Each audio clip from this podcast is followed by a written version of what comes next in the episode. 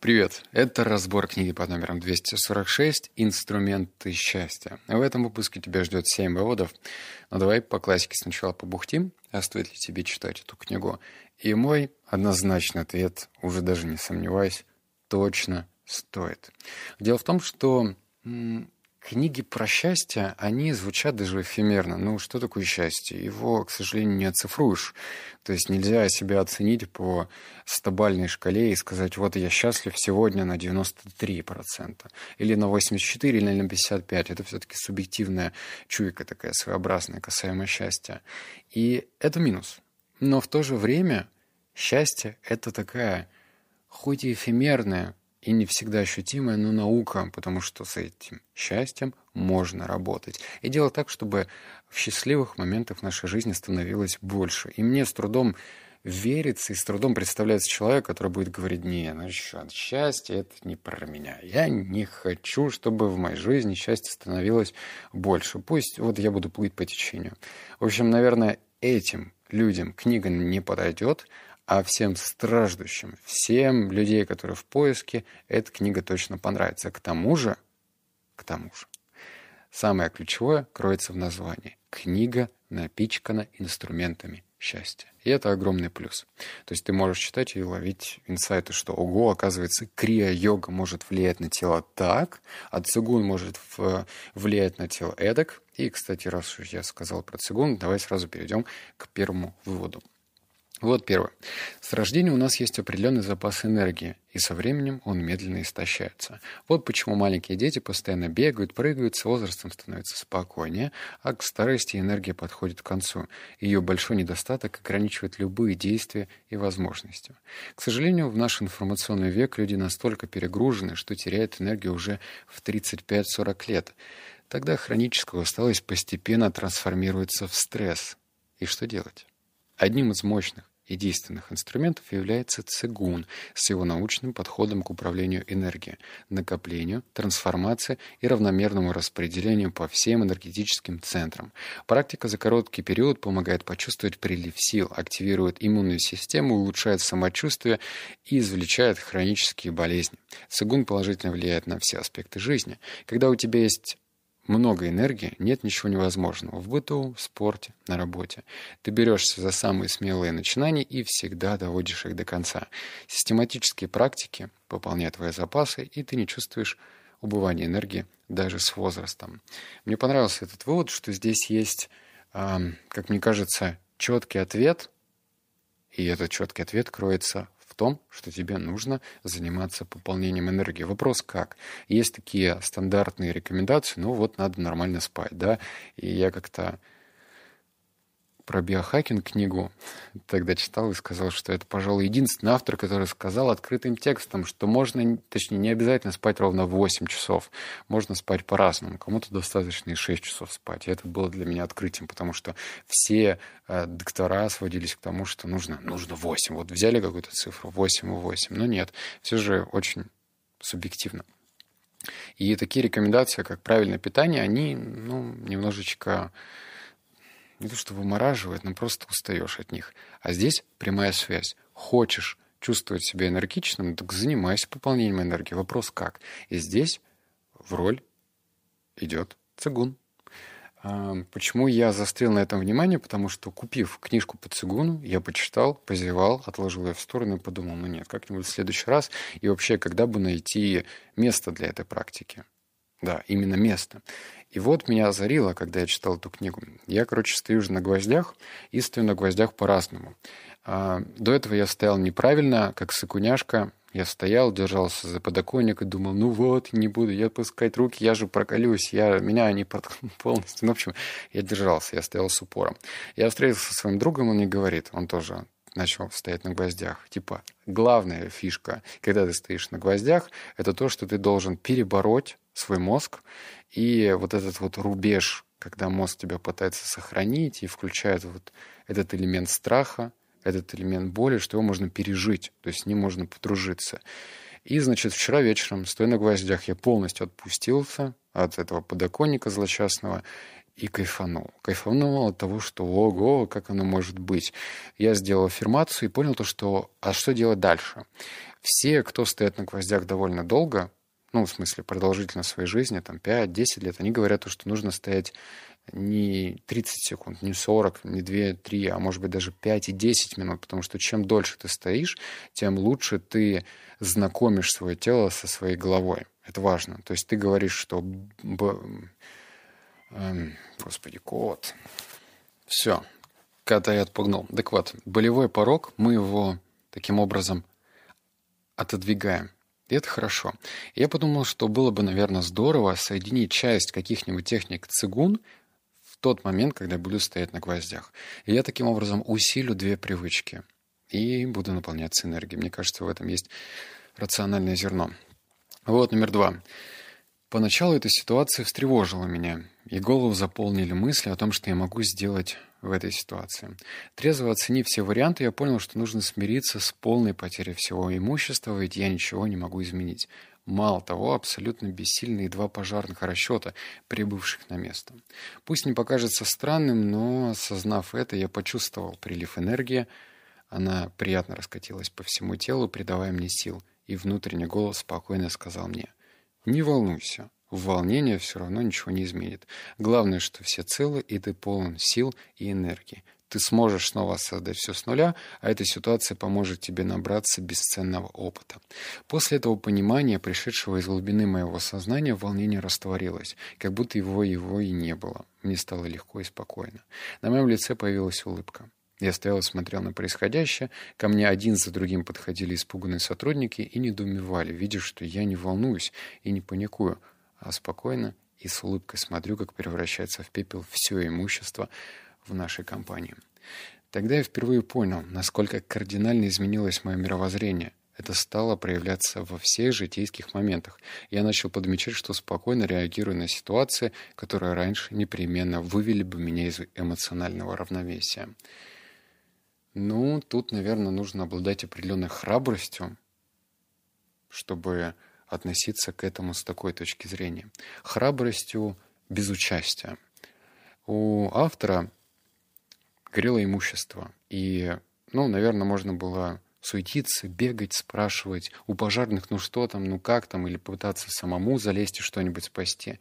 Но в то же время, когда приходит очень ясное и точное понимание, что ничего ты в этой ситуации сделать не можешь, а раз ты ничего сделать физически не можешь, то зачем волноваться? А волнение, ну, как уже понятно, оно очень сильно влияет на наш энергетический запас, потому что ты его будешь использовать в холостую. Ты же понимаешь, что волнение, оно чем-то питается, да, энергией какой-то. Вот какой энергии вопрос, да, ты ее копишь, копишь, и вот ты теперь волнуешься. Причем волнуешься в x10, да, чем в обычной повседневной ситуации. И когда ты принимаешь то, что ничего сейчас в данный момент ты не можешь поменять, приходит спокойствие. По крайней мере, об этом пишет автор. И это спокойствие тебя учит. Учит к тому, что этот опыт можно накладывать как, как слой в торте на другие житейские вещи и работать с этим. То есть тебя уже что-то даже маленькая, среднего размера неудача не может вывести из колеи, потому что ты понимаешь, если ты можешь на что-то повлиять, то на это влиять стоит. Если не можешь, то и зачем суетиться, собственно говоря. Вот номер три. Как эта энергия дает нам много сил и защищает от любых болезней, но только в том случае, когда у человека не утеряна связь с Землей и природой. Когда мы с ней вибрируем на одной частоте, а теряется связь, как объяснили мне, из-за неправильных действий, которые разрушают нас – Алкоголь, наркотики, агрессия, бранная речь, зависть, обиды, жестокость. Все это огрубляет частоту нашей вибрации и ворует у нас любовь к себе, лишая нас возможности подключаться к энергии Земли. Так как она может проникать в наше тело, только если вибрирует с ним на одной частоте, частоте любви.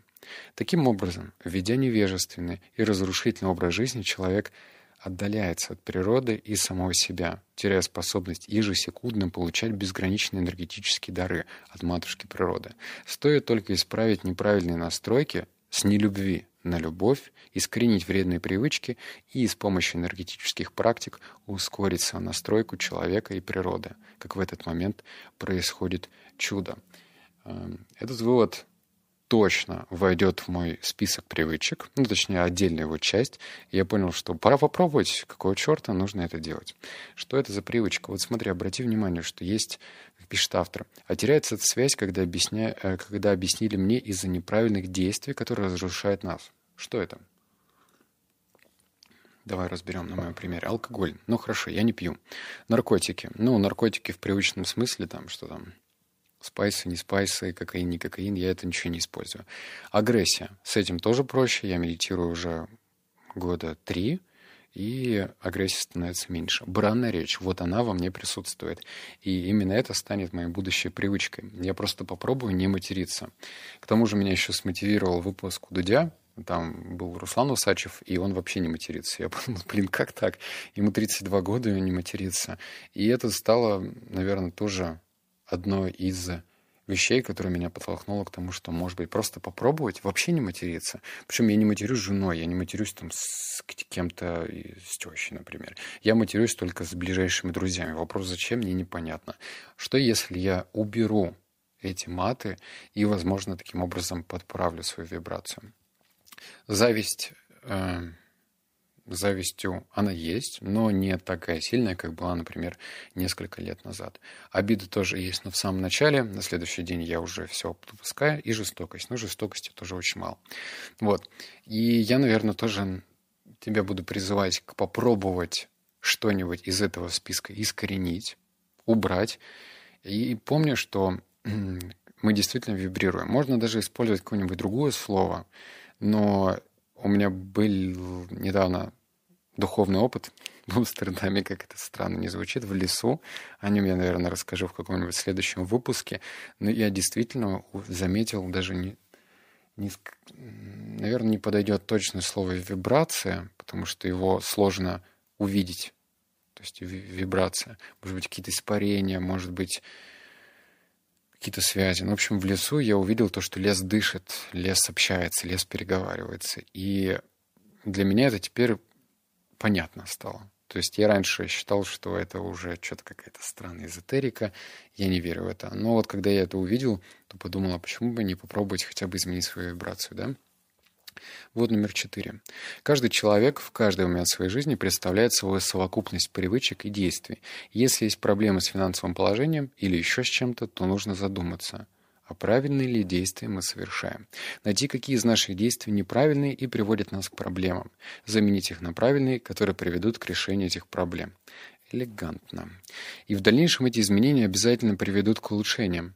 Этот закон причинно-следственной связи. Каждое действие порождает следствие. Если во время болезни человек не обращает внимания на свои действия, которые привели его к этой проблеме, то любое лечение будет иметь лишь временный положительный результат. Этот вывод для меня тоже стал практичным, э, и он точно так же станет моей следующей привычкой. Рассказываю. С финансовой стороной у меня все в порядке. Ну, точнее, я всегда стремлюсь к тому, чтобы улучшить эту сторону. А что касаемо здоровья. Ну, здоровье в 29 лет есть определенные нюансики, у меня связаны со спиной, и я почему-то вот, например, тоже воспринимал это как данные, я много хожу, у меня болит спина. Все, все, конец. Оно с чего это конец? Почему я, э, ну, когда путешествую, я прохожу километров, наверное, 15 в день, почему я это воспринимаю как данность? У меня же не болит колено, у меня не болит рука, у меня болит спина. Что делать? Ну, наверное, нужно проработать как-то спину. Как спину? Я смотрел какие-то упражнения, которые я делаю, но, видимо, они до конца не помогают. Я подумал, что если я буду а, ну, хотя бы поинтересуюсь узнаю, что существуют, может быть, какие-нибудь техники по укреплению спины. Оказывается, они есть. У той же самой йогой для начинающих там есть упражнения для укрепления спины. То есть я начал находить проблему и понял, то, что у нее есть причинно-следственная связь. Я вообще не... Ну, спина до спина. Ну, то есть я воспринимал как данность. Но эта спина дает о себе знать.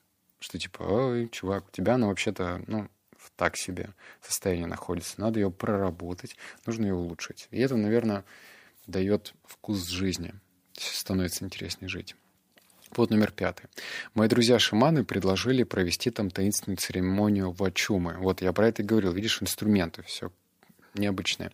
Вачума или Сан-Педро – растение силы, обладающее мощным целительным эффектом. Это высушенный и растертый кактус, действие которого очень благотворно влияет на восстановление разрушенных нейронных связей в головном мозге и налаживает работу желудочно-кишечного тракта. Но самое главное, его свойство проявляется в том, что он активизирует работу духовного сердца, возвращает человеку утраченную способность контактировать с Матерью-Землей, чувствуя и принимая всю любовь, тепло и безграничную заботу. Вачума учит, как получать и делиться этой любовью со всем окружающими нас людьми. И это, в свою очередь, приводит к успокоению сознания, приливу жизненных сил и улучшению самочувствия. К сожалению, на Авито ты эту вачуму не купишь. Как не пытайся. Но для меня это значит взять, скопировать название, внести его в туду-лист и сказать попробовать. Потому что я для себя решил, что все, что имеет растительное происхождение, такое как аюаска, или как оно правильно, ай, айохуяска, все это будет в моей жизни. Просто я попробую. И чтобы не быть голословным и не говорить, что, например, вот это хорошо, это плохо, на основе слухов, я лучше сам попробую, сам сделаю вывод и приму решение. А несет это для меня пользу и ценность или не несет. То же самое, забегая вперед, я наконец-то, наконец-то решил прочитать книгу про олигархов про российских олигархов, потому что я устал слышать вот эту вот фразу «ну вот, в 90-е им просто повезло, они приватизировали заводы». Что, что, за, что за хрень? То есть это же настолько глупо, что эта фраза, эта цитата практически кочевала из одного ума в другой. Им просто повезло. Да с чего им повезло? Должно сложиться очень много факторов, чтобы оказаться в нужном месте, с нужными людьми, в нужных обстоятельствах. И вот это я начал изучать. То же самое про в Чуму и Сан-Педро я обязательно попробую в Латинской Америке и расскажу тебе, как все пройдет. Вывод номер шесть. Образ знакомого человека. И тут стал вопрос, а каким образом найти такого человека? Я не знал абсолютно никого в киноиндустрии. Ответ пришел на следующее утро, опять во время медитации, в которой мне, как всегда, начали показывать эту идею. И я мысленно обратился за помощью к тому, кто показывает и попросил подсказать мне, кто сможет помочь. В сознании этого фильма и буквально мгновение появился образ знакомого человека. Когда я это читал, я немножечко не верил. Не верил в происходящее, потому что Константин, автор этой книги, говорит о том, что какие-то ключевые моменты его жизни начали происходить в тот момент, когда я находил ответы в медитации. То есть, условно, он не знал, как решить эту проблему. Он медитировал, и к нему приходили образы.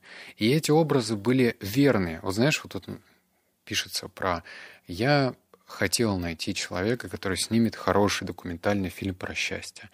Понятие «хорошее» субъективно, да, и я когда читал, что вот мы сняли такой замечательный фильм, я это все пропускал через фильтр. Ну, наверное, что каждая лягушка хвалит свое болото, и, скорее всего, он не такой интересный. Но как сильно я ошибался, я даже не догадывался. Я смотрел этот фильм в некоторых местах с открытым ртом. Он настолько офигенски здорово сделан, документальный фильм про счастье, что я даже разуверился, что ли, в некоторых вещах.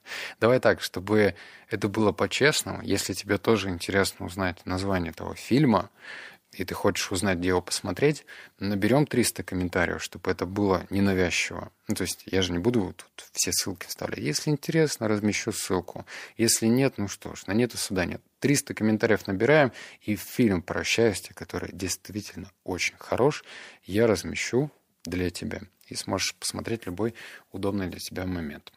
Вот номер семь. У меня как будто стоит блок серьезности дискомфорт при одной мысли, что нужно будет вести себя как ребенок. Мой ум сразу забросал бы меня множеством предупреждений. А что подумают люди? Ты же взрослый и должен быть серьезным и так далее. И я понял, что у меня есть психологический блок, который мешает быть легким и радостным. Я задумался над этим, задумался и восхитился этим способностям. Заре тем самым распахнув дверь для прохода в мою жизнь настоящей детской беспечности и радости. Но это работа не одного дня и года, это постоянное наблюдение за своим поведением, мыслями и действиями, что со временем должно привести к постепенному уходу. от рамок, в которые поместила меня система. Про состояние ребенка, заметь, что я начал первый вывод и закончил состоянием ребенка в последнем выводе. И это, наверное, тоже, опять же, определенный звоночек, колокольчик в сторону того, что так как сильно и глубоко ты зарыл или закрыл своего ребенка. Если твой ребенок появляется только тогда, когда ты выпьешь, причем много выпьешь, и якобы раскрепостишься, то это очень плохой звоночек. А лучше сделать так, чтобы ребенок смог открывать дверь и выходить наружу тогда, когда ему удобно. Ну, понятное дело, что если ты на совещании, не обязательно этого делать, или в какие-то ключевые важные моменты для себя, но в целом ребенок должен находить выход наружу тогда, когда ему удобно. И в этот момент мы будем себя чувствовать более счастливыми, чем в повседневной жизни, когда мы вынуждены натянуть эти серые, обыденные маски и ходить с хмурыми щами. Наверное, это точно не самый лучший сценарий развития жизни и точно не относится к инструментам счастья. Ребенок. ребенок должен выйти наружу. Как? Ну что ж, некоторые ответы ты найдешь в фильме «Инструменты счастья». По крайней мере, я их там нашел. Ну все, это был обзор на книгу «Инструменты счастья». Обнял, поцеловал, заплакал. Услышимся с тобой в следующем подкасте. Пока.